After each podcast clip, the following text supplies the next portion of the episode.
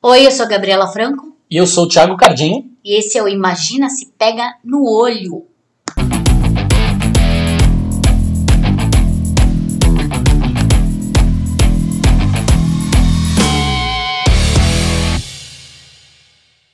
Bom dia, boa tarde, boa noite. Esse é mais um Imagina se pega no olho e a gente começa com uma ótima notícia Olha só. para sua semana. Gente, vamos comemorar. Abre aí uma garrafa de champanhe, cerveja, álcool zulu, que você tiver em casa, porque acabou a corrupção no Brasil. Se, se eu manjasse um pouco mais desse lance de edição de áudio, eu colocaria um barulho de uma torcida agora. Mas como eu não manjo muito ainda, então você Essa aí a gente imagina vai- essa parte. Sonoplastia, aqui é sonoplastia, cara. O presidente Jair Bonoliro afirmou essa quarta-feira que acabou com a Operação Lava Jato porque não existe mais corrupção no Brasil, então ela não precisa existir, né? Não existe mais corrupção em seu governo. O presidente diz ter orgulho da atuação do seu governo no combate à corrupção, mas acrescentou que não é virtude, é obrigação. Ah, gente, mas olha que humilde É, uma Não. coisa louca. humildade, humildade, né? Eu, eu desconheço lobby para criar dificuldades para vender facilidade. Oi? Oi? Não existe. É um orgulho, uma satisfação que eu tenho dizer a imprensa, essa imprensa maravilhosa, olha ainda, ainda é um desgracento de um debochado. Essa imprensa maravilhosa, nossa, que eu não quero acabar com o Lava Jato. Eu acabei com o Lava Jato porque não tem mais corrupção no governo. Eu sei que isso não é virtude, é obrigação, disse Bolsonaro durante a cerimônia no Palácio do Planalto. Moro rebateu mais tarde, sem citar a frase do presidente. O ex-ministro publicou nas suas redes sociais. Assim, aí veio o shade, né, gente? Porque aí Vem. o shade vem. Vendo um pouquinho de CD player. As tentativas de acabar com o Lava Jato representam a volta da corrupção. É o triunfo da velha política, quem fala, e dos esquemas que destroem o Brasil, fragilizam a economia e a democracia. Esse filme é conhecido. Valerá a pena se transformar em uma criatura do pântano pelo poder? Gente, mas são muitas referências. É, será que com criatura do pântano ele tava até referindo o monstro do pântano, alguma coisa perdido, assim? gente. Tá até perdido. Será que Sérgio Moro é leitor de quadrinhos? Será? Olha fica- ele gostava de, dos gibis da Vertigo, gostava do Monstro do Pântano. Eu acho engraçada essa história, porque no fim das contas tá todo mundo errado pra mim, assim, né? É Sérgio Moro falando, ah, porque isso representa a volta da corrupção. Mas pra mim a Lava Jato basicamente era uma máquina É. governamental de perseguir apenas tão somente determinados alvos, ou seja, outros convenientemente. Era uma operação de fachada, todo mundo sabe disso, né? Pra mostrar é. trabalho. Outros Mas- alvos eram convenientemente esquecidos. É, pra mostrar trabalho e pra tirar da frente quem lhes convia. E aí agora o outro aproveita, acaba com a Lava Jato de vez, que a Lava Jato em algum momento começou a se cruzar com o caminho dele, ou Da dos, milícia, né? ou dos filhos, né? Enfim. É, do miliciano. E aí, acabei Vamos por quê? acabar Porque não tem mais corrupção. É. Ou seja, é um cara de pau e o outro mais cara de pau Não é ainda. só isso, Thiago. Isso é uma coisa muito grave. Muito grave, porque isso é um negacionismo e é um delírio coletivo, praticamente, né? Não coletivo, porque a gente não tá participando dele. Mas falando, é um delírio imposto, né? Tipo, o cara chega e fala: acabou, acabou a corrupção. É, é, é um deboche. É um deboche da, casa, da cara do brasileiro isso daí. É Sim. tirando o sarro da nossa cara.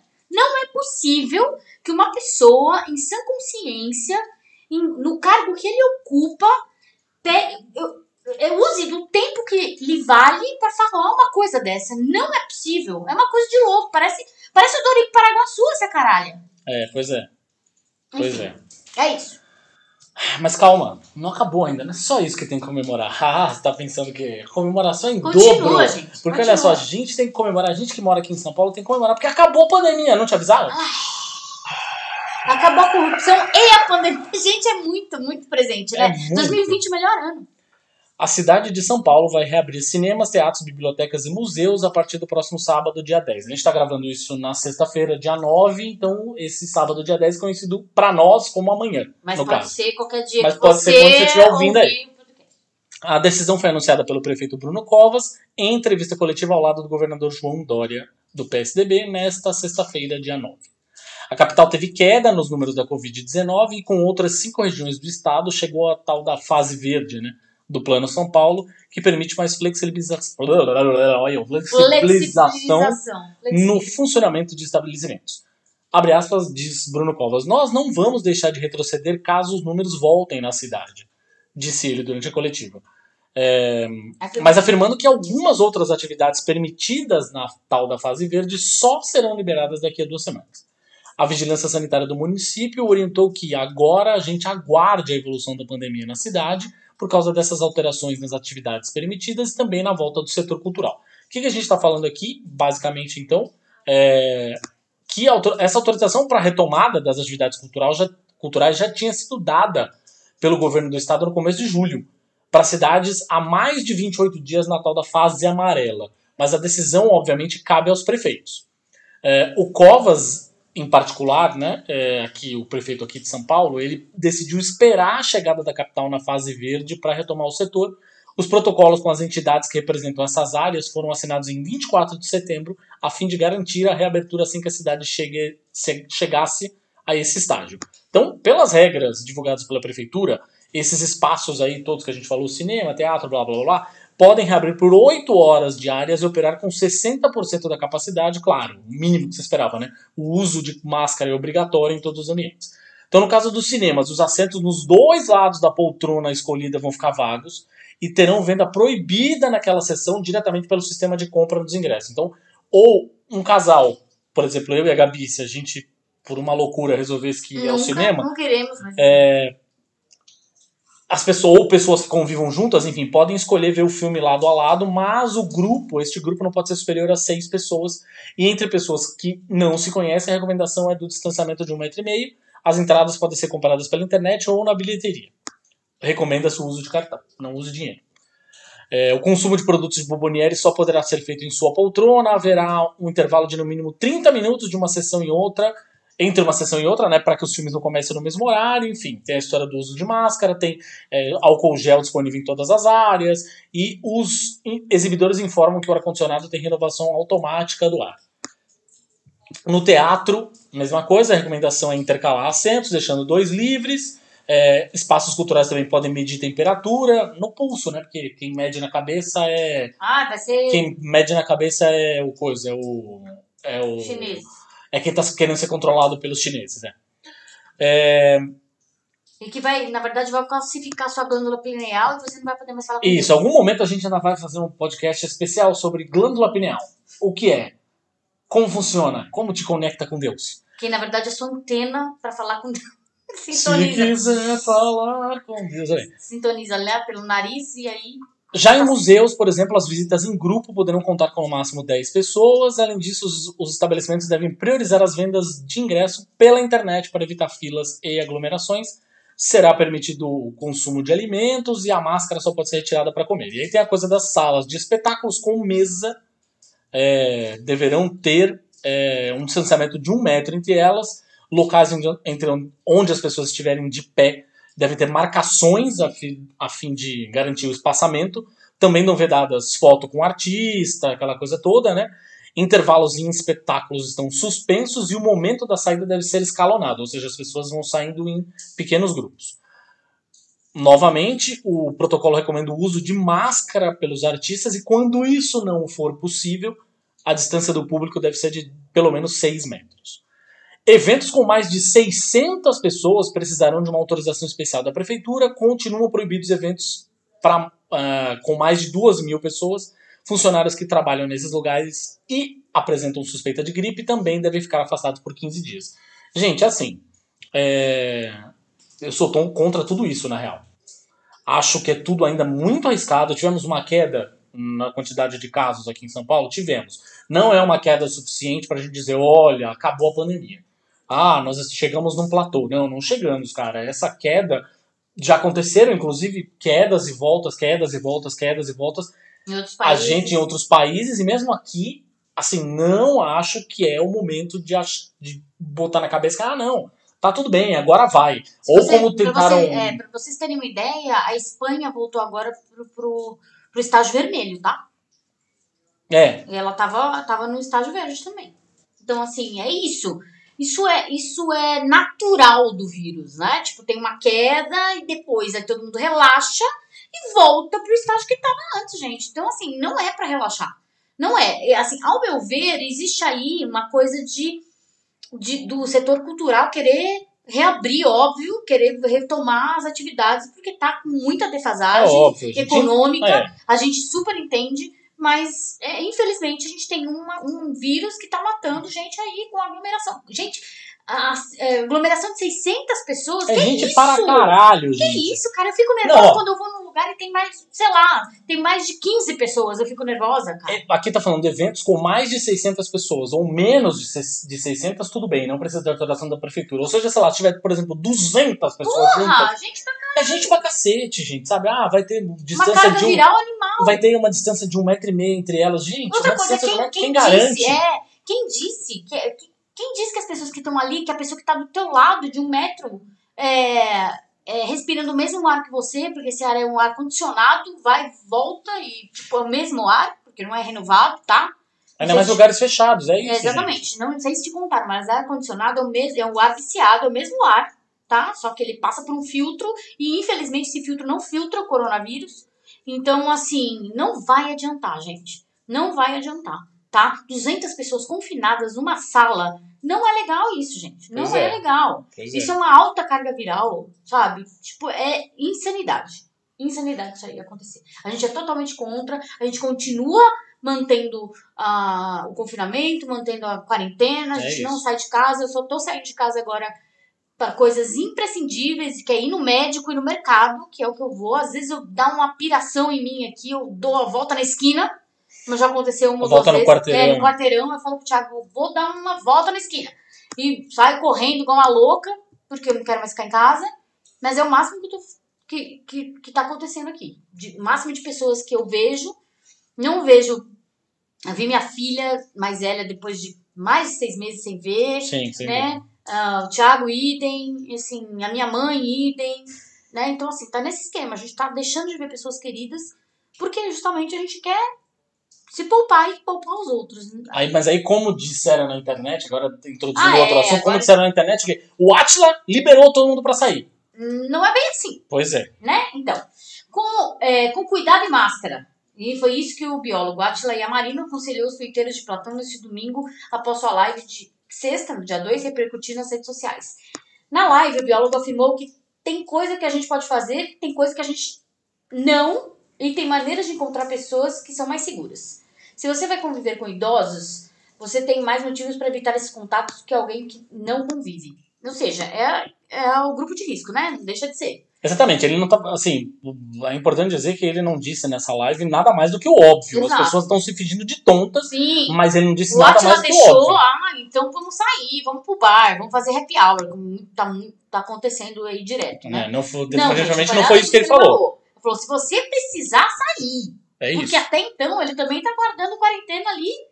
Tanto é que a galera começou a tirar sarro do cara, falou que ele ganhou uns quilos, começou, Que tá descabelado. É, pois é. É, aí ele chegou e falou, exatamente, eu tô assim porque eu estou há sete meses confinado em casa. É Pois isso. é. E não saí, né? Mas vamos lá. Então, aí ele falou, não tem economia, é, não tem economia no mundo que, a- que aguente todo mundo trancado em casa. O vírus continua aí e vai continuar sendo um problema, apesar de vacinas, por algum tempo. Pois defendeu. é. Então vale a gente começar a focar no que são atividades mais seguras ou mais prioritárias, o que fazer ou não. Façam bom uso. Ou seja, bom senso, que nem todo mundo tem, infelizmente. Porque senão o Brasil não estava onde está agora, né? É, se você vai se expor, se expõe para que, o que precisa de menos contato. Se expõe nos, nos ambientes mais abertos. Se exponha nos ambientes com mais circulação. Fique menos tempo lá dentro. E sempre que puder, fique de máscara. Você não tem por que estar num ambiente fechado, sem máscara e com aglomeração. O, o, acho que a sua versão do roteiro, na verdade, acho que não tá aparecendo aí. Mas a gente tem uns prints aqui da live dele que ele mostra, é uma, a fonte é a Texas Medical Association e a BBC. E aí ele fala os diferentes riscos de contágio da Covid segundo a atividade. Então, risco baixo, abrir correspondência, comprar comida para levar, abastecer o carro, jogar tênis e acampar. Quando ele fala jogar tênis, vocês tirarem no sal, ha, ninguém joga tênis aqui no Brasil. Não é isso. O jogar tênis aqui é porque é um esporte que tem duas pessoas Duas e uma baita distância entre elas. É isso que ele tá querendo dizer. É esse tipo de esporte, sei lá, é o equivalente ao tamborel em Santos, por exemplo. Bro. Nossa. Pois é. é... Golfe, sei lá. Golfe É. joga menos ainda. Pois é. Aí tem o risco baixo moderado, que é ir ao supermercado, caminhar, correr ou andar de bicicleta com outras pessoas, ficar hospedado em hotel por duas noites. Aí esse de ficar hospedado em hotel por duas noites já é o baixo moderado 4, né? Ou seja, está subindo o número, é isso que eu tô falando aqui. Esperar na recepção de consultório médico, ir a uma biblioteca ou museu, comer em restaurante, na área Na área externa, caminhar pelo centro da cidade ou passar uma hora, veja, num parque infantil. Uma hora. Aí já vamos para o risco moderado 5, que é jantar na casa de outra pessoa, ir ao show. Risco moderado significa que tem um bom risco, sim, de você Sem contaminar. ser contaminado, tá, amigo? Vamos lá. É, sei lá, é nota 6, aqui nota 6, 7, sabe? É isso. É, aí tem ir à praia ou ao shopping. hein? Mandar as crianças à escola, ao acampamento ou à creche, trabalhar por uma semana num escritório, nadar numa piscina pública, visitar idosos em casa. Aí vamos pro moderado alto.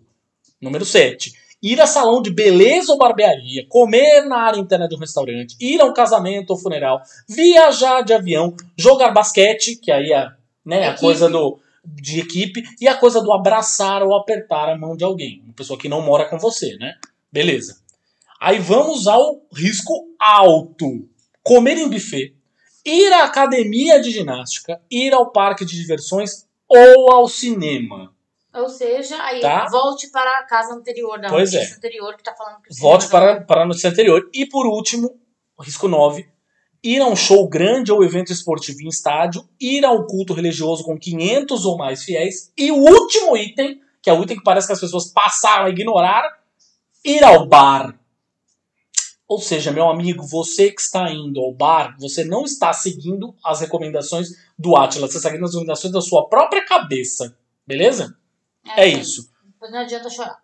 Em se falando em Covid e cinema, aliás, né? É você.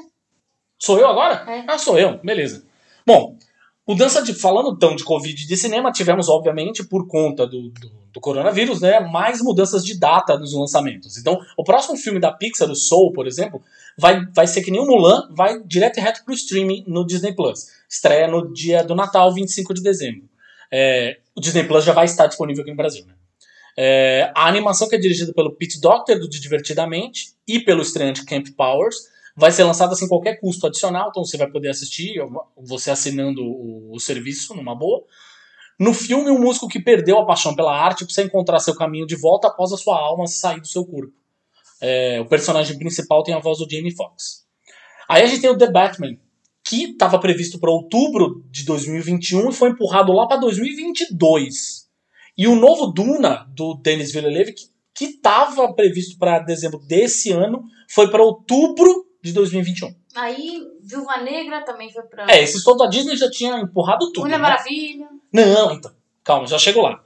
Programada para o meio de 2021, a estreia do Jurassic World Dominion, que é o terceiro filme né, do Jurassic World, lá foi oficialmente adiada pela Universal para 10 de junho de 2022. Ou seja, mais um blockbuster que os exibidores estavam apostando todas as fichas para o ano que vem e foi só para o outro.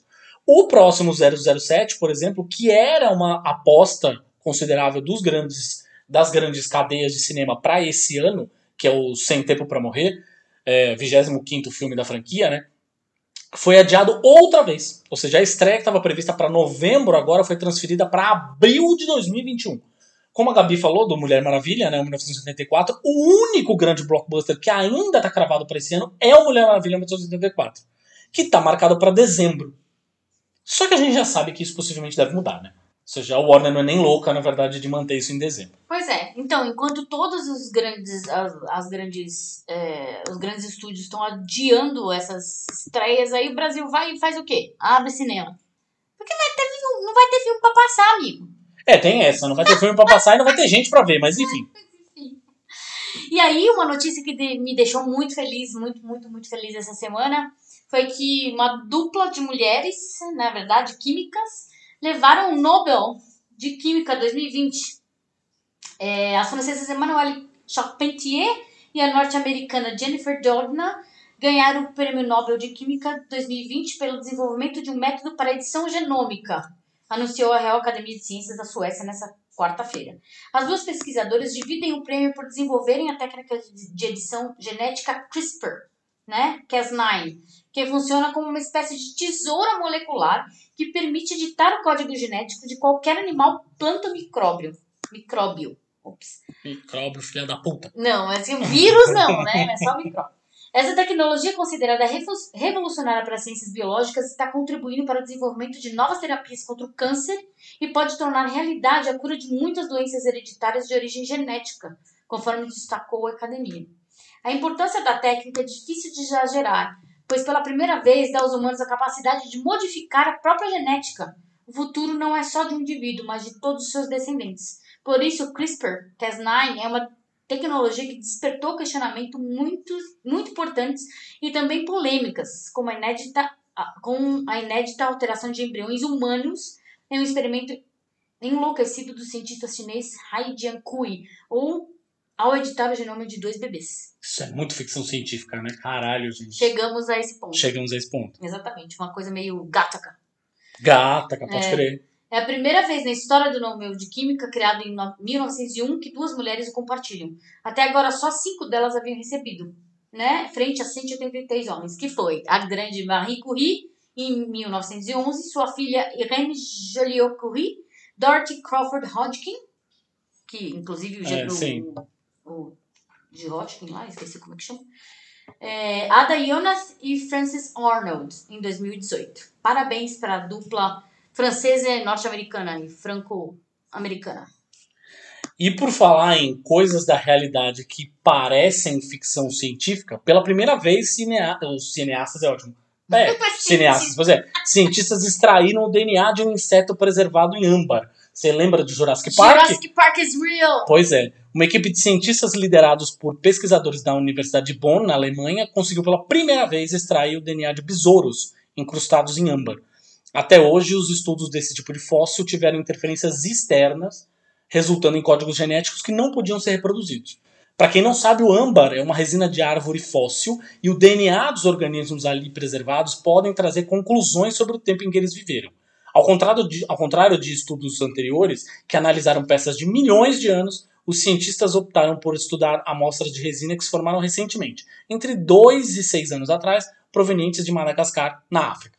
Então, em vez de procurar DNA em âmbar de 100 milhões de anos ou mais e sonhar com a volta dos dinossauros, devemos começar detectando insetos presos há menos tempo, destaca David Paris, do Instituto de Geociências e Meteorologia da Universidade de Bonn.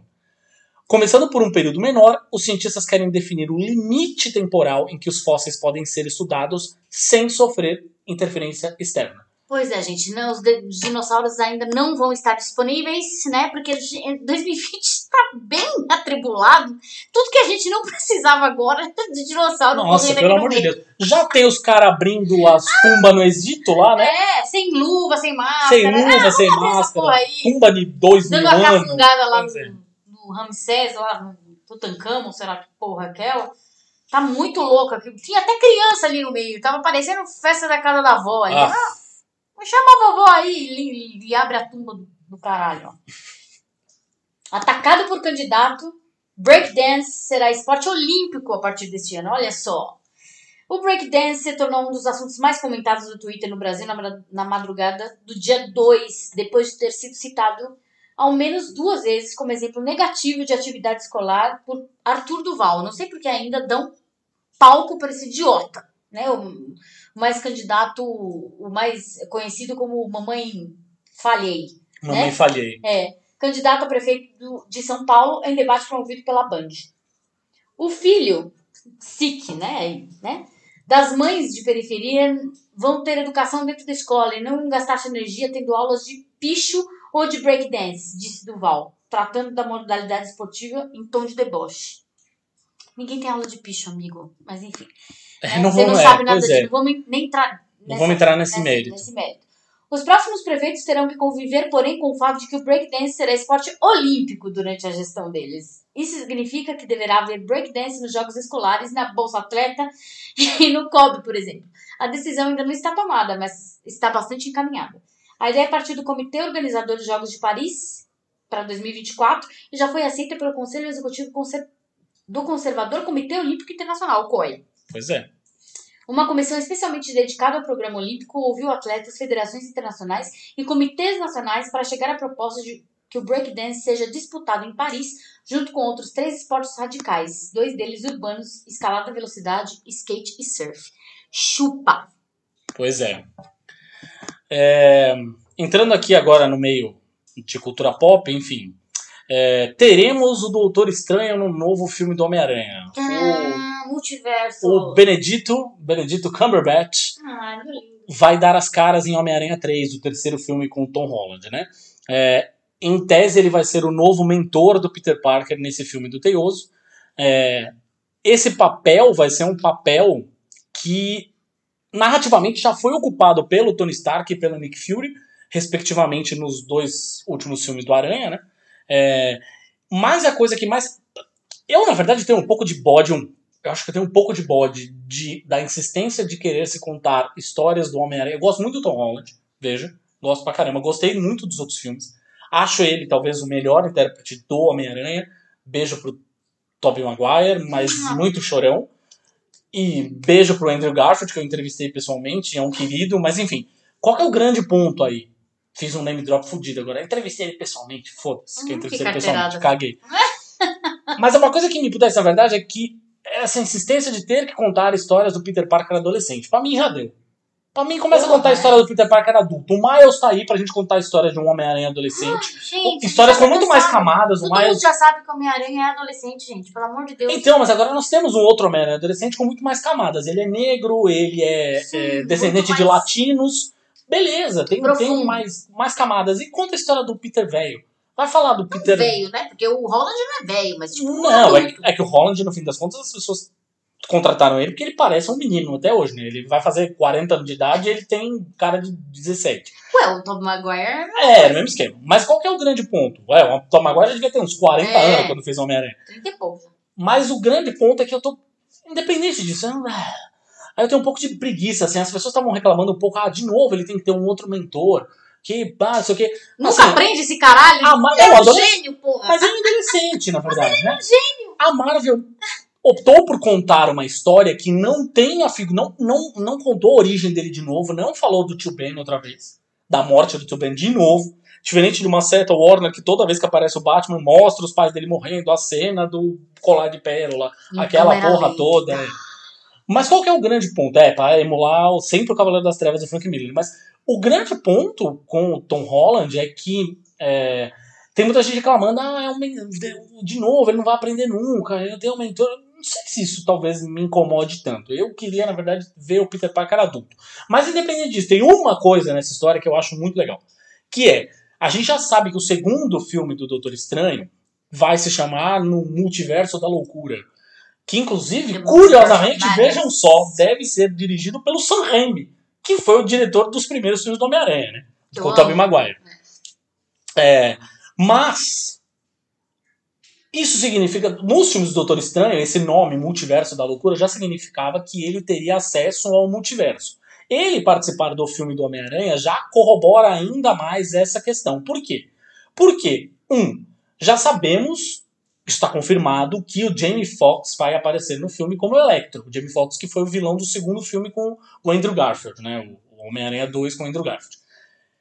E tem toda uma boataria já de que a Kirsten Dunst, que foi a Mary Jane nos filmes do, do Tobey Maguire, e o Danny DeDahan, se eu não me engano é esse, acho que é o nome dele, que fez o Harry Osborn nos filmes do Andrew Garfield, é, vão aparecer também. Esses dois ainda não são confirmados, evidentemente. Ainda tá só no campo dos, do- da boataria de bastidores. Mas qual que é o grande ponto? Se isso for acontecer e eles forem fazer um multiverso, eu não espero nada menos da Sony e da Marvel numa cena do Tom Holland encontrando o Andrew Garfield e o Tobey Maguire. É. Não espero nada menos que isso. Mas, quando falo em multiverso, eu só consigo pensar no Aranha Verso. E aí dá pra fazer aquele meme dos três Dos três Homem-Aranha. Homem-Aranha, um apontando pro outro. Que seria maravilhoso. Porra, Já tem que fazer! Façam, por favor. Mas enfim, é isso. Eu fico esperando que a gente é, tenha talvez uma coisa tão divertida quanto foi o Aranha Verso. Que é um filme muito divertido é, e que brinca com essa coisa. Se bobear até eles De fazerem uma. alternativa. Não, se bobear eles até fazerem uma coisa assim do, do, do Miles aparecer no filme, Sim. assim, sabe, de repente um Miles animado aparecer no filme, É. pra ficar mais louco ainda. Eu acho que seria uma coisa divertida de fazer e- e seria uma coisa que faria com que, de alguma forma, os filmes do Homem-Aranha fossem de vez, goste você ou não, do Tobey Maguire, do Andrew Garfield, enfim, mas fossem Incorporados. ao MCU de algum jeito, como É. se fossem, tipo, realidades alternativas, né? Exatamente. Sobre o Homem-Aranha ter mentor ou não, eu não acho que os mentores aí sejam uma coisa de mentoria de, de vida, alguma coisa, mas acho que na questão de ser herói mesmo, que são decisões difíceis de você tomar. O próprio. Não, o, o, o Homem-Aranha tem esse dilema, porque ele quer ser um cara muito legal, ele quer ser um cara que, que quer trazer o bem pra todos. Né? E aí daí vem o com grandes poderes e grandes responsabilidades. Então de... ele tem um peso muito grande de responsabilidade de ser herói e de trazer o bem para maior número de pessoas. Eu vejo muito o Aranha assim, com essa preocupação. Né? Que é diferente de um Tony Stark, que, por exemplo, é um pouco mais egoísta na questão. Tipo, Mas que foi mentor dele. Exato, mas ele, ti- ele não tinha tanto dilema quanto a isso. Mas eu acho que as pessoas falam de mentor, talvez o- pensando na porque- figura paterna. assim, um homem mais velho. Então, mas é por isso. Não porque vai ensinar ele a ser herói, alguma coisa, mas hum, hum, acho que todo mundo precisa de um mentor, gente. Na boa. Porque quanto mais falho você se. Quanto mais falho você se enxerga, você precisa de alguém que te dê conselhos. É, Entendeu? sim. Pode ser o seu terapeuta, pode ser sua mãe, pode ser um melhor amigo, pode ser o Walter Mercado, foda-se. Mas você tem alguém que você confia e que você escuta. Então eu acho que é uma questão, é nessa questão, é assim que eu vejo. Sim. Não uma coisa que, tipo, ah, o aranha nunca cresce, caralho, ele nunca aprende. Não é questão disso. Ele tem, justamente por ser uma pessoa muito consciente, e por ser falho, e por ter consciência da falibilidade dele, ele procura outros, outras pessoas que, tal, que talvez ele confie e, e que saibam, porque tem um pouco Hum. mais de sabedoria, no caso do Doutor Estranho, sabedoria para, cara, para um caralho, digamos, né? Sim. muito mais que o Tony Stark. Você acha que finalmente ele aceitou no- acertou no na mentoria? Enfim, Bom, falando em Walter Mercado, lembremos de Mucho, Mucho Amor. muito, muito amor. Assistam. Assistam Muito, Muito Amor, que está no, no Netflix, que é uma biografia do Walter Mercado. Uma Incrível. Delicinha. E, infelizmente, a gente perdeu um grande, grande, grande, grande, grande músico né, essa semana, que foi o Ed Van Halen.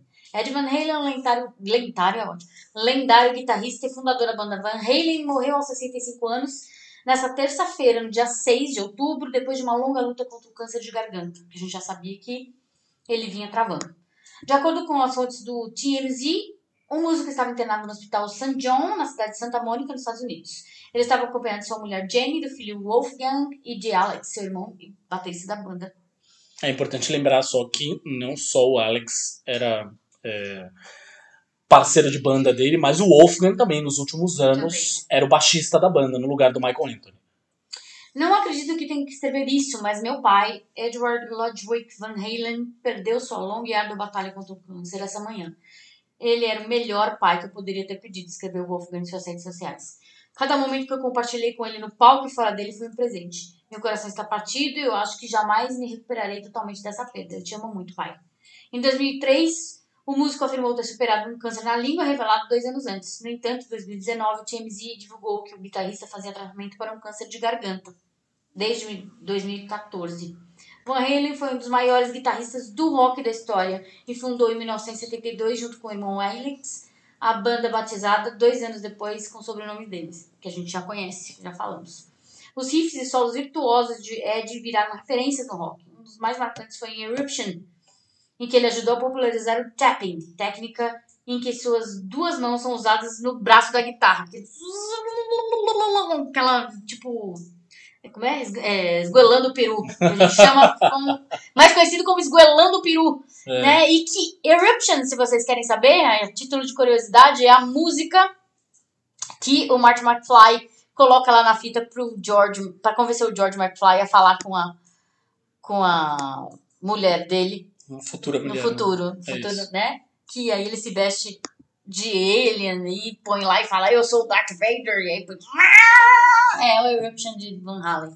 Bom, Van Halen fez muito parte da minha vida como jornalista musical, quando trabalhava na Road Crew, na Rock Brigade, na White Flash e na própria MTV, né? Não tive a, não tive a, a na verdade, a honra de tê-lo entrevistado, mas escrevi muito sobre ele, escrevi muito sobre, principalmente quando trabalhei na cover guitarra, que ele era muito citado nessa revista, né? E também namorei uma cota considerável de guitarristas que me encheu o saco tocando Van Halen e o tapping, como a gente falou, esgoelando peru. Tem um lance, hum, infelizmente, assim, eles. O Van Halen passou uma vez só pelo Brasil, né, em 83. É, nunca mais tocaram por aqui, porque rolaram uns problemas de bastidores. O próprio Ed pegou um pouco de bode do Brasil, infelizmente. É, eles eram talvez uma das grandes pedidas, os grandes sonhos do Medina para trazer para o Rock in Rio. Nunca conseguiu, no fim das contas, a gente sabe bem, né? É, mas é um guitarrista que influenciou muitas e muitas e muitas gerações de músicos e que às vezes é até um pouco subestimado. Assim. Quando a gente fala de grandes guitarristas, a gente tem a tendência a pensar talvez em virtuose como o Joe Satriani, o Steve Vai, o. Will Malmsteen, é, o John Petrucci lá do Dream Theater, enfim, a gente tem a mania de pensar nesses caras mas que são virtuosos. O Ed era virtuoso. Então, mas virtuosos que eu digo no sentido de serem ultra velozes. E acho que a, a graça do Van Halen era muito menos ser ultra veloz, que ele podia ser quando ele quisesse, que ele já provou muitas vezes, mas a graça era muito mais, e muito mais o corpo que ele dava. A guitarra dele se fazia muito presente, mas presente numa coisa assim de preencher a música, não necessariamente com a coisa do, olha, preciso te mostrar que eu executo 252 notas por minuto, assim, sabe? Era uma coisa assim, as, contextualizada. Em algumas vezes ele era econômico nas notas, mas o que ele fazia era marcante. Era bem marcante, assim. É. Vai fazer muita falta. Vai fazer muita falta e Van Halen é uma das bandas mais divertidas que existem, é um daquele que a gente chama de arena rock né? Que é aquele rock para você ouvir na arena mesmo. Se divertir. Se divertindo, numa puta festa, num luau, uma pool party. Tipo, lembra muito anos 80, adolescência e me evoca memórias muito, muito, muito gostosas. Sem dúvida. Né? E qual foi aquele tweet que você falou que, que resumiu o que, que era a banda? Nossa, é verdade, legal. um tweet em inglês maravilhoso, que resumiu bem. Era um cara que fazia muitos anos que ele não ouvia Van Halen e que aí ele foi ouvir depois que ficou sabendo da morte do Ed. É, e ele falou, cara, eu descobri por que eu gostava tanto do Van Halen quando eu era adolescente. Para mim, a banda é um cachorro de óculos escuros. Se você pensa na imagem de um cachorro de óculos escuros, você sorri. Por quê? Porque aquilo é divertido, te evoca uma imagem divertida de solar. Hum. Solar, você imagina um cachorro do sol, assim, sabe, com, um escuros, um labrador, mas você acha aquilo divertido, você sorri, o Van Halen pra, pro cara, acho que resume bem. Sentiremos muita falta de Ed, mas ouviremos sempre pra, pra estender e prestar homenagem a ele. E é isso, let's go jump. Vamos agora ao assunto. Maxwell Jump, não é Maxwell. É verdade, é verdade. Maxwell Jump, é. Todo mundo fala isso. Né? Isso, né? gente, que é, na verdade, um Virum Doom que é Might as well Jump, né? Mas é todo Mas mundo Para sempre Maxwell será Jump. Maxwell Jump. Vamos ao assunto da semana, então? Vamos.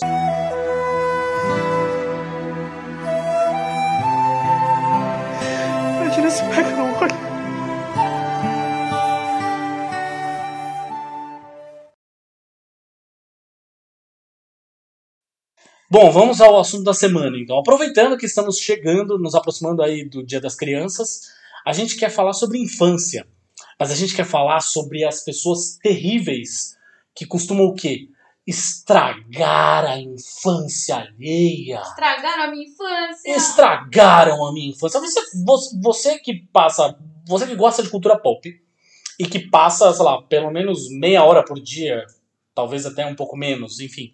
É, envolvido nos principais, nas principais discussões sobre quadrinhos, cinema, desenhos animados, séries, blá blá, é, com certeza já deve ter escutado esse, esse termo, assim, estragaram a minha infância, arruinaram a minha infância, blá blá blá blá blá blá blá blá. Uma das coisas que me lembra principalmente isso foi um, um, uma, uma discussão que a gente teve na época do Judão, que foi sobre o novo desenho dos Thundercats. Ah do Cartoon Network, que é um desenho que já estreou, inclusive, eu não assisti ainda, mas enfim.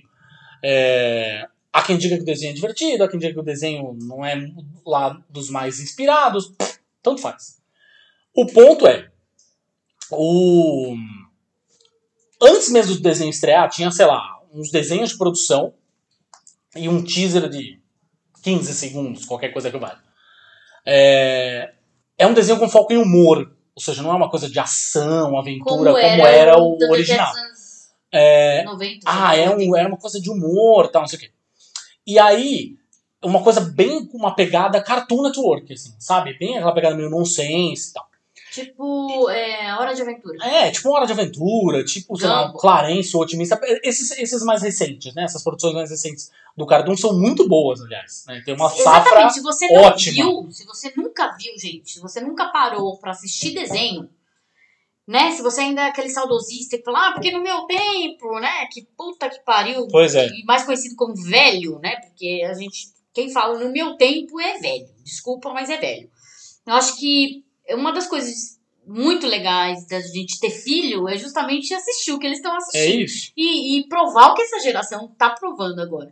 Tem, cara, tem é, é, desenhos, existem desenhos sensacionais que me fazem morrer de rir, como muito poucos no meu tempo, olha lá, no meu tempo Uhum. faziam, Uhum.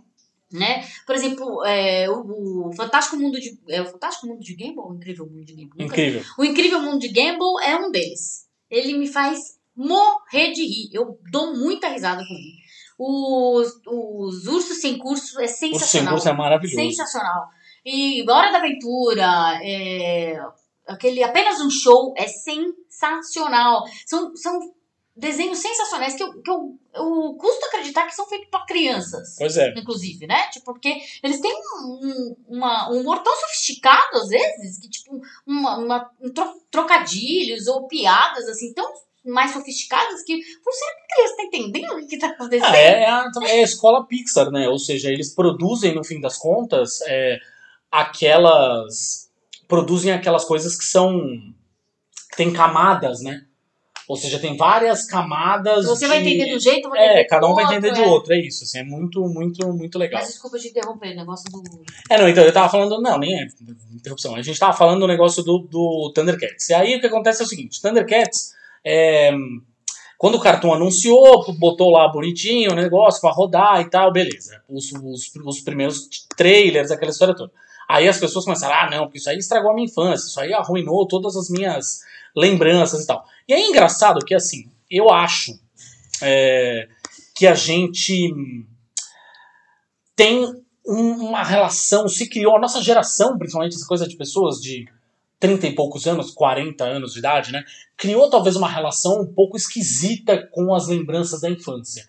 Primeiro que é uma relação bastante xiita, assim, ah, é, eu vivi isso, logo você não pode falar sobre o assunto. A coisa de ser meio gatekeeper, assim, né? De eu sou guardião do conhecimento, você não tem envergadura moral para falar sobre isso. Já é a primeira coisa. Mas mais do que isso, é esse pensamento que a Gabi tava falando. Gabi, de, que ela falou de, putz, é, no meu tempo, ou seja, nada é mais legal, mais incrível, mais bacana do que aquilo que eu vivi no meu tempo. E aí as pessoas começaram a falar, e eu arrumei até confusão. Assim, tem pessoas que são brigadas comigo, quer dizer, brigadas comigo. Elas resolveram que iam brigar, eu não tô nem aí pra isso, mas é, elas ficaram bravas, falando, ah, que esses jornalistas, influencers de cultura pop falaram isso sobre Thundercats e tal, não sei o quê. Gente, ó, é assim. É, eu tava falando isso, inclusive, com a Tina, nossa filha adolescente aqui, é, no outro dia durante a semana. É, eu, por exemplo, me recuso a assistir Caverna do Dragão outra vez. Porque é um desenho que eu amava na minha infância e eu tenho absoluta certeza que eu vou assistir e vou achar uma bosta. Porque envelhe- as coisas envelhecem, nem tudo na vida envelhece bem. Às vezes as coisas envelhecem mal. Tá? É, eu, por exemplo, fui assistir Thundercats de novo e achei uma merda. Achei uma merda. Reassisti, achei horrível. Assisti Transformers de novo, achei uma merda. Paulo sabe disso, Paulo Martini, que é fanzaço de Transformers. Eu sou fã de Thundercats, eu não achei uma merda, pra mim continua sendo Pois é, é incrível. isso. É isso. Mas é, eu acho que a geração mudou. É isso. É isso, esse é o grande ponto. As, a minha principal defesa nessa história toda era: gente, nem tudo é feito para você. Nem, você não é querido amigo de Público-alvo. 30 e poucos anos de idade, você não é o público-alvo do mundo. Mais. Não é mais. Não é nem Pra tudo. esse, pra esse desenho, não é mais, cara. Você não, não é Aceita, feito pra aceita você, tudo bem, sabe, cara?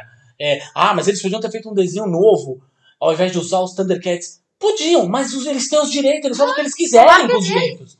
É engraçado que as pessoas, elas tanto reclamam dos Thundercats, desses Thundercats, ah, porque não fizeram uma coisa com aventura, mas curiosamente, essas pessoas, um, nunca mais assistiram Thundercats na vida, a grande maioria dos que reclamam, falam pra caralho, nunca mais assistiram Thundercats na vida. E os que assistiram, curiosamente, ignoraram o Thundercats dos anos 2000. Do comecinho, do finalzinho dos 90, do comecinho dos anos 2000, não lembro exatamente a data. Que era uma coisa mais anime É, e que era super bom o desenho. O desenho era incrível, era, era ação pra caralho, era super bem animado, as histórias eram muito boas, tinha inclusive resoluções narrativas que funcionavam muito melhor no desenho novo do que no desenho antigo. Mas muito melhor. Sabe? Eu mesmo, por exemplo, gosto muito do Tigra. Sempre foi o meu personagem favorito dos Thundercats. E eu achava que ele funcionava infinitamente melhor nesse desenho novo do que no desenho anterior. Ele era muito menos mala sem alça, assim, saca? Então, gente, de verdade, é, essa, essa coisa do ah, os, o, no meu tempo era melhor, não mexam com a minha infância, eu acho curioso porque dá a entender que o fato de lançarem um, um desenho novo dos Thundercats, ou o que quer que seja, Thundercats, Transformers, meu, tanto faz, qual, troque aí pelo nome que você bem entender. É, dá a entender que vão, vão pegar todas as cópias do Thundercats anterior e queimar. Aí todos os, todos os gibis, todos os gibis não, dos, todos os DVDs, eles vão queimar. Aí eles vão pegar todos os vídeos que existem na internet, no YouTube, lá não sei o que, eles vão apagar. E você vai ser proibido de assistir Thundercats, o original, na sua vida. Não, amigo, tá aí o desenho, assiste. Já que tu gosta tanto, vá lá e assiste, criatura. Em vez de ficar nessa de, de cutucar. Ai, não, porque não pode. Amigo, assiste o teu desenho lá, que era tão bom pra tua infância, e pronto. Não tá resolvida a história. Sabe o que eu acho curioso? É que quando as pessoas falam, putz, estragou a minha infância, é sinal que a infância delas foi uma merda. Porque Não se a sua infância foi tão ruim a ponto de lançarem um outro desenho e você dizer, ai, a minha infância toda foi arruinada, ai meu Deus do céu, que sofrimento. Pelo amor de Deus. Quer um Não, outro caso? não, quer um é, outro caso? Eu, eu acho que eu, eu queria lem- lembrar que um pouco assim, o que a galera usa muito como, como premissa pra falar, tipo, a minha infância, estragou a minha infância, é na verdade uma falácia. Porque assim, nem todo mundo teve uma infância legal, né? É, é, ok. né? Então a gente tem que ok. lembrar um pouco disso. Então, assim, existe. um- O que a gente fala disso de estragar a infância, na verdade, é, são memórias afetivas Hum, né? Então, assim, você se apega a certas memórias, né? E não necessariamente elas aconteceram do jeito que aconteceram, mas você entende, né, no seu inconsciente, que elas eram daquele jeito. Por quê? Você associa o Thundercats a uma época da sua vida onde as coisas eram mais fáceis, onde você, né, tipo, você não era adulto, lá, por isso que as coisas talvez fossem mais fáceis Você não pagava boleto. não pagava boletos, exatamente. Então você, a gente associa essa, essa, esse período, essas, essas produções culturais que a gente usufruiu no período da infância e pré-adolescência ou adolescência, porque nos fazem lembrar de uma época que parecia menos sofrida, mas ela não era, tá? Ela não era. Porque existe um sofrimento na infância, ela é um sofrimento diferente do que o sofrimento Uhum. na idade adulta, existe sofrimento na adolescência, todo mundo sabe, muito, porque na adolescência a gente costuma sofrer até mais do que, do que o recomendado, inclusive, que a gente meio que tende a carregar nas tintas, né? E é o que a gente chama de nostalgia. Nostalgia é isso, é você se apegar a uma ideia do que foi o seu passado, mas na verdade ele não era aquilo. Ele tinha muitas outras camadas que você Uhum. ignora, mas você só se apega àquilo, né? Então, assim, gente, não é bem assim. A sua infância não foi só o Thundercats, né? A sua infância foi tudo, um monte, um monte de coisa ruim, boas e ruins que você passou. Então não tem essa de estragou a minha infância, né? Tipo, o que estraga a sua infância é a sua resistência a crescer, a ser adulto, né? E encarar essa fase que você está hoje como sendo também uma fase de coisas boas e ruins, como foi todas as fases da sua vida. É o que diz. é, eu vi um. Tinha um tweet muito legal que falava sobre isso, que era assim. Ah, meu Deus, mudaram XYZ os desenhos, estragaram a minha infância. Que estragaram a sua infância o quê, Arnaldo? Você tem 30 anos de idade, para com isso, toma vergonha nessa cara e vai trabalhar.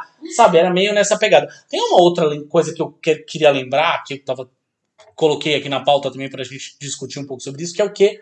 O desenho novo da Xirra. Nossa, Do é, Netflix. esse desenho foi bem Então, que, que acontece? Difícil. Eu acho que é muito bizarro, aí misturam várias coisas, né? Não é só a coisa do estragar na nossa infância. Tem uma, uma coisa de machismo, total. bem foda, não sei o quê. Mas eu acho que a história do. do eu acho que a história do. do, do desenho da Xirra É, tinha uma coisa que eu escutava as pessoas falando que era assim, ah, estragou a minha infância. Eu ouvi ami amigos, colegas meus, sei lá, de infância falando, ah, esse filme, é, é, essa, nova versão da X estragou a minha infância. Claro, aí a justificativa era sempre super machista, porque ela não tava com a sainha aparecendo a bunda, não tava os peitão apertados no negócio corset, enfim, mas... Porque simplesmente ela era uma adolescente. Era uma adolescente. A Xirra de hoje é uma adolescente. E é, que é feito para adolescentes. Exato, que é feito para adolescentes. Então, e ela traz dilemas para adolescentes. E ela fala com os adolescentes. Portanto, não caberia uma mulher toda gostosona numa sainha minúscula com os peitos apertados lá falando com adolescentes. Mas eu acho que cabe, traz. É, é, o foco são adolescentes, mas é engraçado que eu conheço muitas mulheres e homens, inclusive, que assistem ao desenho, que gostam também dos dilemas que são abordados ali. Mas sabe uma coisa que onde eu, onde eu queria chegar, no fim das contas, afora o machismo, é a, o lance de as pessoas dizerem, ah, é, a Xirra, ela é, estragou, esse, esse, esse, desenho novo estragou a minha infância, porque era o desenho que eu via na, na, na infância. E eu ouvi homens falando isso. Homens que eu conheci na infância e que não assistiam a Xirra. Por quê? Porque eles achavam que era desenho de viadinho. De menina, de menina. Não, não eles falavam que não era de menina, falavam que era pior, que era de viadinho. O viadinho é que assistia a Xirra. Eu tinha o boneco do arqueiro, eu era viadinho. Eu queria ganhar o boneco do Ventania, que era o cavalo da tia, que eu achava incrível, eu era viadinho. E esses caras não assistiam o desenho da Xirra. Não viam. E mesmo assim agora falam, ah, não estragou a minha infância. Ô, oh, amigo, você assistiu o desenho da Xirra na infância? O que, que você tá brigando então? O negócio nem fazer parte da porra da sua infância fazia. Você tá brigando o quê? Que porra é essa? O negócio faz o menor sentido. Os caras assistiam o He-Man, que talvez seja uma das coisas, como a gente já falou, uma das coisas mais homoeróticas da vida possível. Mas a Xirra era desenho de viadinho. Mas aí agora faz o Xirra pra, pra meninas adolescentes, não pode. Lembrando que. O que, que pode então, caralho? Lembrando que esse xingamento aí que eles querem falar, de viadinho, é, evoca o quê? Por que, que é? De, por que, que é tão ruim ser viadinho? Porque evoca a feminilidade. Evoca hum, sim, ser sim. mulher. Nossa, sim, Como muito ser sim. mulher é, é a pior coisa que pode acontecer para um ser humano, então o viadinho era a pior coisa que podia existir na face da Terra, né? Que é uma pessoa que é que, que é feminino. Enfim. É, que representa. É verdade, verdade, que representa o, o a mulher. A feminilidade, isso mesmo. É, eu acho curioso, assim, eu gosto demais. Isso, inclusive, tem relação com o que eu estava falando ali na história do Homem-Aranha. É, quando a gente estava falando do Doutor Estranho e tal. Porque eu gosto muito de ver os personagens que eu acompanhei na adolescência, enfim, na infância, é, evoluírem. Eu gosto demais de ver os personagens amadurecendo. Porque eu amadureci. Sim. Eu gosto muito, muito, muito. Hoje eu arrisco dizer assim que o Miles é tão meu personagem favorito quanto o próprio Peter. Porque a gente já conversou que isso é um problema entre os heróis, né? Que eles ficam Isso. sempre ali naquela, naquela adolescência eterna, né? Ou juventude eterna, porque evocam essa coisa de poder, porque a juventude está associada ao poder, que está associada à vida, né? E toda aquela coisa, porque ser velho é, É ruim. é ruim, é o, é o, é o na verdade, é o, na, o declínio, né? O declínio, declínio da humanidade, é uma fase, fase final, né? Da, da vida de alguém, é envelhecer. E o mais. Nenhum herói é. passaria por isso, porque isso indicaria que ele estaria no declínio, né? Então, e tem todo esse problema, essa problemática. Só que a gente precisa lembrar de que toda, todas as idades e todas as fases da nossa vida têm, têm seus lados bons e ruins. E todas elas têm aprendizado. Né? E é isso, essa camada, essa profundidade que não é retratada nos heróis. Né? A maturidade, por isso que eu, escre- eu, eu tuitei esse- esses dias uma coisa que eu falei, envelhecer é uma merda, mas a maturidade é a melhor coisa que existe, né? Então, em- com uma coisa boa vem uma coisa ruim, né? Vem ruim porque o corpo vai se deteriorando, né? A gente não consegue mais fazer as coisas que conseguia antes, mas, meu, a maturidade que vem e a paz no coração que vem pra gente, de não precisar fazer certas coisas, de não precisar se provar, de não precisar fazer isso ou aquilo, Um de não precisar, né, ficar o tempo todo, né, dando a cara pra bater, de você simplesmente ter a paz de cruzar os braços e ver o circo pegar fogo. De você ser, simplesmente. De você não... ser, e você tá bem com quem você é. Sim. né, de ter se encontrado na vida, falar, é isso que eu sou, tô em paz, tô bem. É uma maturidade que não vem, cara, não vem com 20 anos, não vem com 30, vem com muito tempo, né? Que é uma maturidade que eu tenho agora que eu vou ter muito mais quando tiver 50, né? Que quando eu olhar pra trás eu vou falar, puta, com 40 eu não sabia de nada. E assim, Hum. e vai ser. E assim vai. Eu gosto, na verdade, essa coisa dos heróis, assim, que eu tava falando.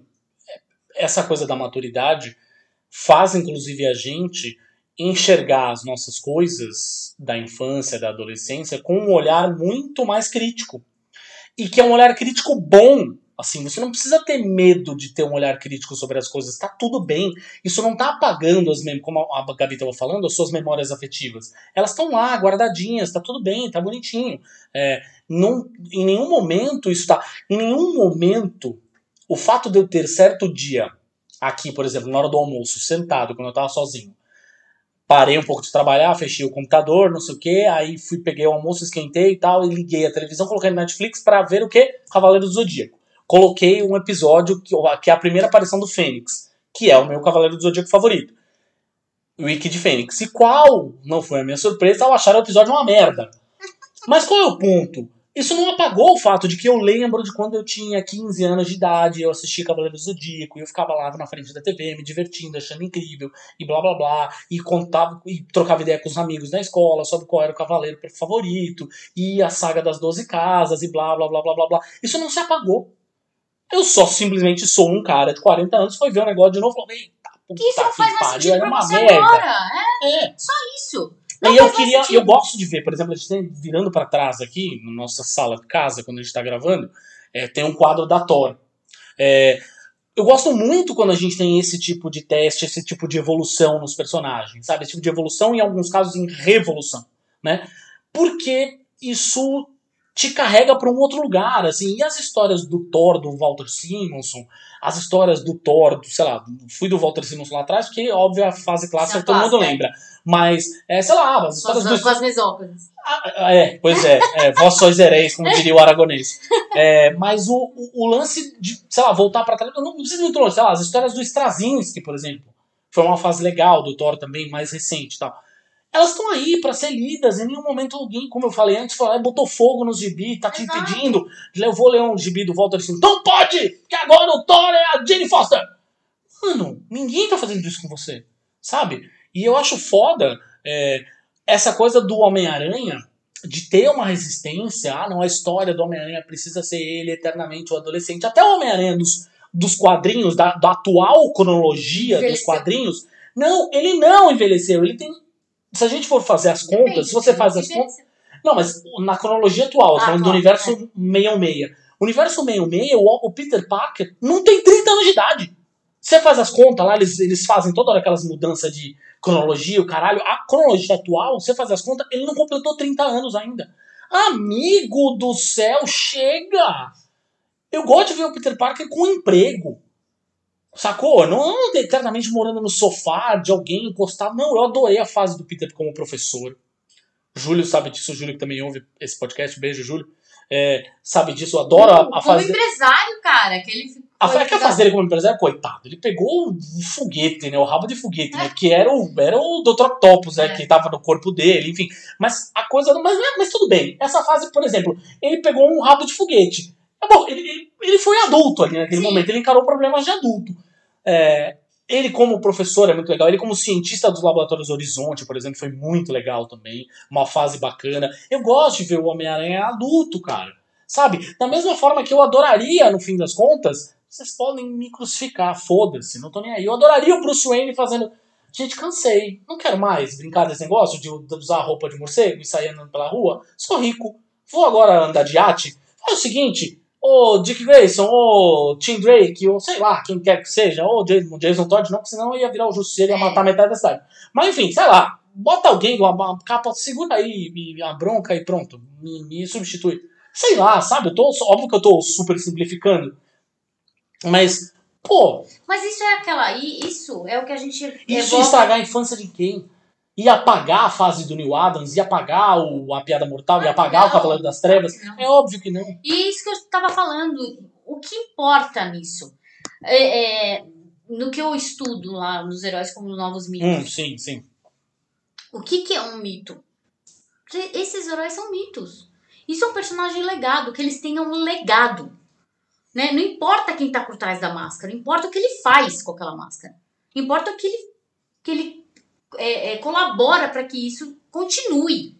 Então, não importa se é o Bruce Wayne, se é o Jason Todd, se é o, se é o Dick Grayson, não importa. O que importa é que é um, cara vestido de morcego e ele vai ser sempre o Batman. Acabou. E assim vai. Ah, não, mas o super-homem é o Kal-El, porque ele veio, tudo bem. Aí o super-homem é uma coisa, porque ele é um alien, veio de outro planeta e tem poderes especiais. E é muito difícil. Mas sei lá, ele pode passar a capa pra alguém. Exato. Não, mas se alguém vai ter o poder dele? É isso. É isso Ah, mas aí o que não falta é kryptoniano, né? A gente fala, ele é o último kryptoniano, mas aí tem a prima, tem o cachorro, tem a família. tem a- ele tem o filho dele já. É. Isso talvez é uma, eu acho que é uma jogada, por exemplo, acho uma jogada bastante é, interessante da DC. O super-homem da atual cronologia é um homem casado. Finalmente, a Lois Lane parou de ser enganada por um par de óculos.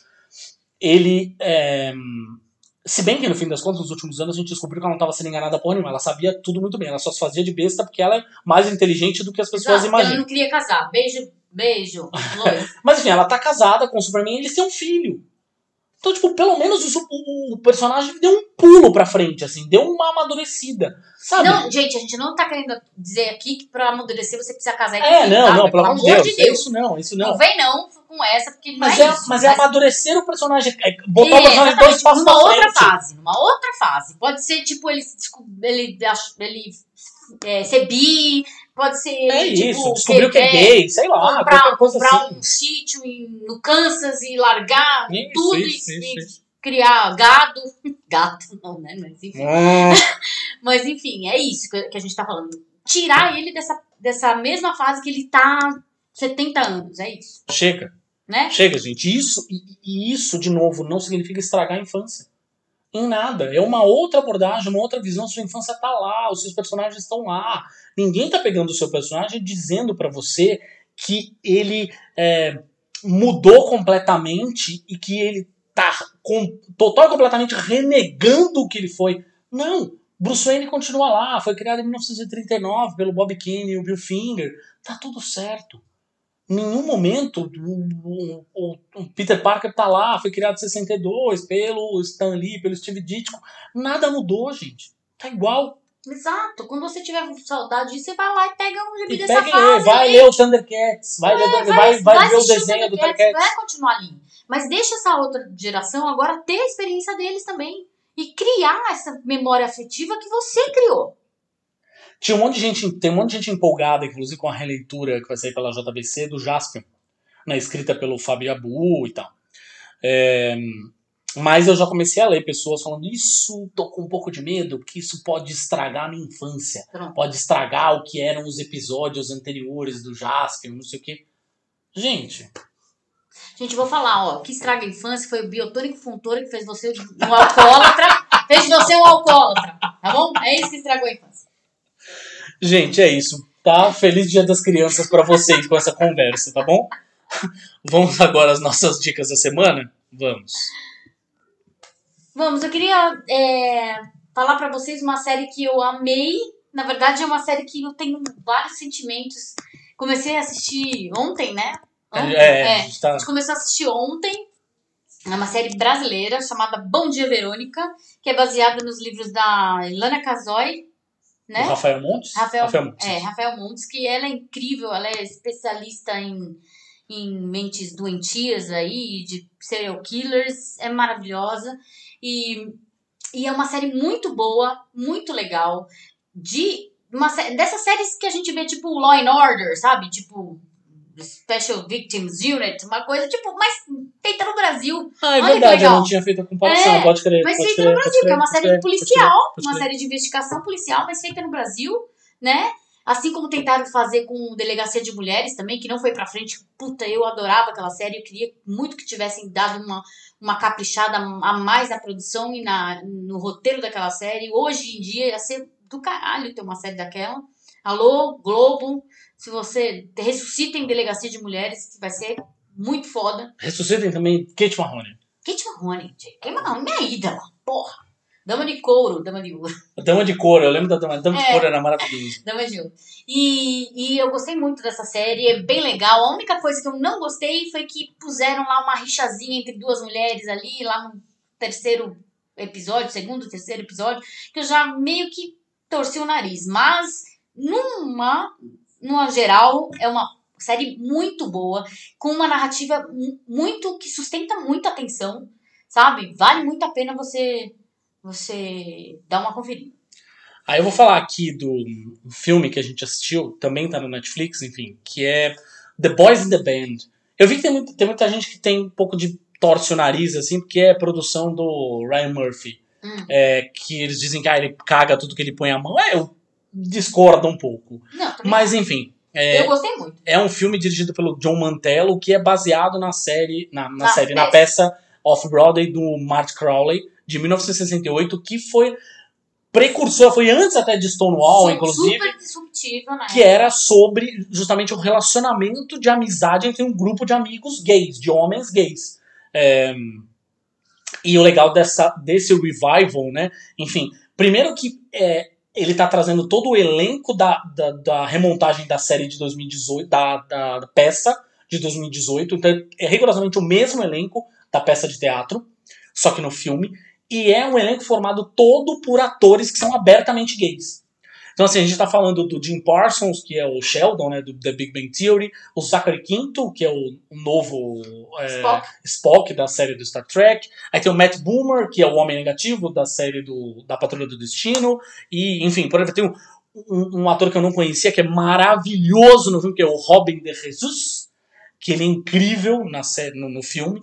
É, então é um filme muito legal, muito divertido, muito delicado É um filme, sobre. é, na verdade é um filme que começa super É, up, né, com aquela, que evoca toda aquela aura gay, que é justamente o que a palavra quer dizer, né, de alegre, isso. né, isso. pra cima, é, high energy, e aí ela vai se desdobrando em camadas super profundas de cada um, de cada personagem ali, que vale a pena você assistir e ver em, em como vai, em como, como elas se desdobram, em como- em- no que, que vai dar aquilo ali, né? Eu ouvi uma pessoa, um, essa semana, um, um amigo meu, uma amiga minha colocou na, na internet, falou, ah, eu achei um bando de, de viado fazendo shade um no outro, falou, eles falando, né? Mas não é só isso, gente. Não, claro que né? não. Você claro tem que não. entender por que, que eles fazem isso. É a raiz do problema. E é a raiz do problema que eles tratam nessa, nessa, É isso. Nesse filme, nessa peça em questão. Mas enfim, é isso. É, não, não, definitivamente não é isso, assim, isso é muito ultra reduzir o filme, assim, É. sabe? É, eu acho que é, é a gente, basicamente assim, a gente tá acostumadíssimo a ver filmes que são grupos de amigos hétero, um tirando sarro do outro, É, fala, fala de tem- mulher. fala de mulher, aí um joga futebol, e aí, meu, Que Traduz tem aí filme isso- brasileiro sobre isso, é, por filme exemplo. brasileiro e gringo, Tipo, e assim, aí comeu. Traduz isso, sei lá, pro filme, pra, pra, pro país que você vai entender. Estados Unidos, Brasil, tanto faz. Se for aqui no Brasil, os caras falando de futebol, lá fora o cara tá falando de beisebol, de futebol americano, de rugby, Basquete. não importa. Mas o ponto é esse. Aí eles estão falando de esporte, falam de mulher, aí se sacaneiam, fazem graça. É isso, esse é um filme que todos os amigos, porventura, são gays. Ah. E aí, homens gays têm outros interesses. Poderiam ter, inclusive, porque tem um dos homens, por exemplo, que é muito mais é, um homem. é, Ele é bi. Então, pois é, mas ele parece de fato de prima, assim, tanto é que quando entra o outro cara na, na jogada, masculino, né? ele é super masculino. O outro tem, aparece um cara que não saiu do armário ainda, se dá super bem com ele, por quê? Porque ele não parece, muitas é aspas, assim, ele não parece gay, ele não é afeminado. Mas são, é um outro tipo de homem gay, tem vários tipos de homem gay, É. assim, saca? Não é. E o legal do filme é isso, ele tem muitos Mostra perfis, assim, né? é. É, então eu acho que não, definitivamente não, não reduziria o filme a dizer, ah, é um monte de viado fazendo shade. Não Acho too much. E, e eu vou te falar, os cheats são sensacionais. Hum. Maravilhosos. Eu vou só corrigir um erro aqui, mas a gente fez a pauta, aí a gente tá olhando aqui as nossas dicas culturais, série, filme. A IGB tem um buraco. A gente esqueceu de preencher isso, ridículo, na verdade.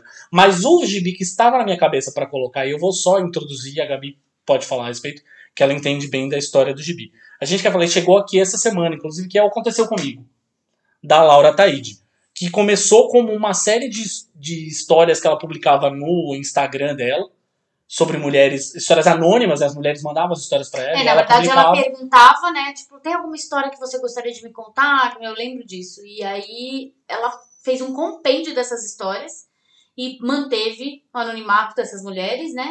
Mas são histórias que falam sobre tudo, sobre, é, sobre aborto, sobre relação mãe-filha, sobre relação, sobre sair do armário, sobre relação com trabalho, sobre Ai, cara, tudo, sexualidade, sobre o próprio corpo, sobre trabalho, mil coisas. É maravilhoso, maravilhoso. Inclusive tem uma história minha da Cotina aí. Vamos ver se vocês descobrem que tá que ela colocou aí no meio. É, mas é uma, é- foi publicada agora num único gibi pela Balão Editorial em parceria com o Itaú Cultural. E aí tem uma descrição que a, que a Laura faz é, muito legal, assim, que as histórias são, abre aspas, palavras da própria Laura, tá? As histórias são uma pintura vívida de dores, amores, desejos e afetos que tornam cada uma dessas vivências uma experiência única, mas que mesmo assim causam total identificação. Porque quando se trata de construir um mundo mais inclusivo, as semelhanças são tão importantes quanto o reconhecimento e a celebração das diferenças. Então, assim, é um gibi muito bonitinho, o traço dela é uma delícia, uma gracinha, Ah, uma delícia. mas Laura as é toda- histórias são muito. Laura é uma pessoa muito gostosa, amo Lauretes. Ela sabe disso. E aí, por último, na parte dos discos, eu queria trazer aqui dois discos de mulheres. O primeiro deles é o The Album, do Blackpink. É, Sim, Que gente, é- Blackpink. Pois é, que é uma banda de K-pop formada por mulheres, apenas por mulheres. Elas já tinham sido tinham já tinham um hype enorme pelo disco por conta da participação delas no disco mais recente da Lady Gaga. É, mas o disco é uma delícia de escutar, super tem participações especiais da Selena Gomez, da Cardi B. é, o disco é super gostoso, alegre, dançante pra cima, assim, é o tipo de coisa que você ouvindo na pandemia, você se você fica um pouco mais pra cima. O outro disco é o Stay Alive. Esse, na verdade, é uma porrada. Esse é pra você ouvir num dia que você seja bem contemplativo mesmo, assim. Que é o disco solo da Laura Jane Grace, que é a vocalista do Against Me. É, ela é uma ela é uma mulher trans incrível, uma mulher maravilhosa, mulher, portanto, é bom que se diga sempre. É, e é uma mulher que comanda uma banda punk. Só que, na, a, semelhança talvez da Peggy Smith, por exemplo, ela fez um disco que é quase um disco de trova. assim. É, é, é um disco que fala muito sobre hoje. É um disco com letras que falam sobre o que a gente vive hoje, ou seja, essa coisa de estarmos é, em é, isolamento, fala sobre solidão, fala sobre um você olhar para fora e ter um cenário de desesperança. é, enfim, tem uma coisa, fala sobre relacionamentos perdidos e rompidos. Então é um disco bem forte, bem intenso, pelo que eu ouvi as pessoas falando muito pouco e acho que deveria ser mais insensado. Assim. É isso. E aí temos agora, fale do Gibzilla. Sim, claro, vou falar do Gibizila. Gibizila sou eu sendo teimoso é, e mantendo um site de cultura pop para continuar escrevendo. Eu sinto falta de escrever. Enfim, a gente tem aqui o nosso espaço para falar, que a gente fala de cultura pop às vezes quando dá vontade. É, eu tenho lá quinzenalmente lá o podcast com os meninos da Arca. É, mas às vezes eu sinto falta de escrever, que é uma coisa que eu gosto. E o Gibizila é esse meu espaço para eu continuar escrevendo. É, claro que eu estou cercado de pessoas queridas, além da própria Gabi, é, uma série de amigos e amigas e pessoas que escrevem super bem e que estão mais do que convidados, mais do que bem-vindos. O espaço é totalmente aberto. É, mas é isso, eu senti falta de ter esse espaço depois do fim do Judão e tá lá. Você procura nas redes sociais, tá lá em todas as redes sociais, Gibizila e Gibizila com dois L's, como Godzilla, né?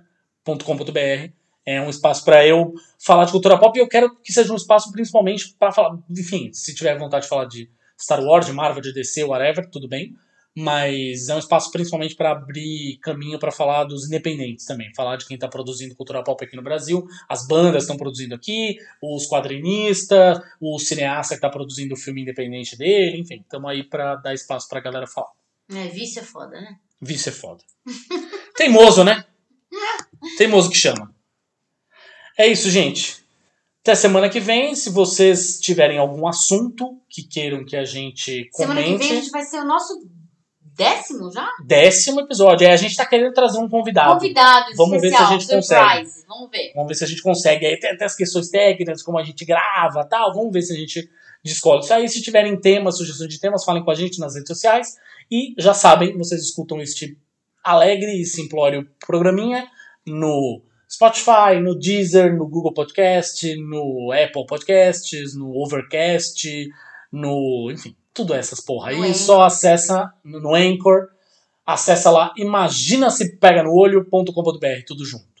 É isso? Beijos! Imagina se pega no olho!